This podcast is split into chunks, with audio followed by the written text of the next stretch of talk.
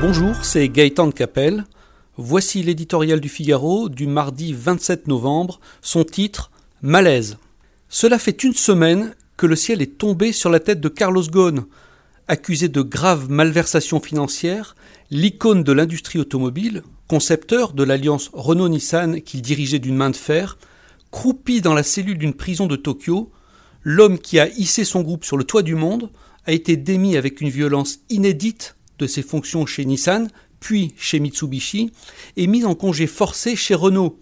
Son avenir professionnel est scellé, il attend désormais d'être fixé sur son sort personnel.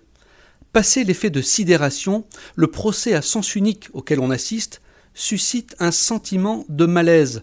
Son ancien bras droit chez Nissan accable publiquement Carlos Ghosn de tous les maux, mais sans donner aucun fait précis.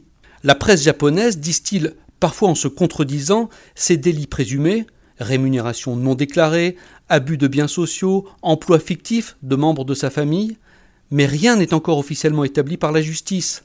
Renault, principal actionnaire de Nissan, représenté à son conseil d'administration, affirme tout ignorer et n'avoir obtenu aucune explication de ses alliés japonais. Pendant qu'on le brûle en place publique, Carlos Ghosn, isolé de tout, est quant à lui contraint au silence. Le temps de la justice, au Japon comme ailleurs, n'est pas celui des entreprises ni des médias, mais en attendant de connaître enfin les accusations portées contre le PDG et d'entendre sa défense, le poison du soupçon fait son œuvre. Assiste-t-on à un complot fomenté depuis Tokyo contre la suprématie française dans l'alliance Renault-Nissan À la chute d'un patron aveuglé par sa toute-puissance Aux deux à la fois?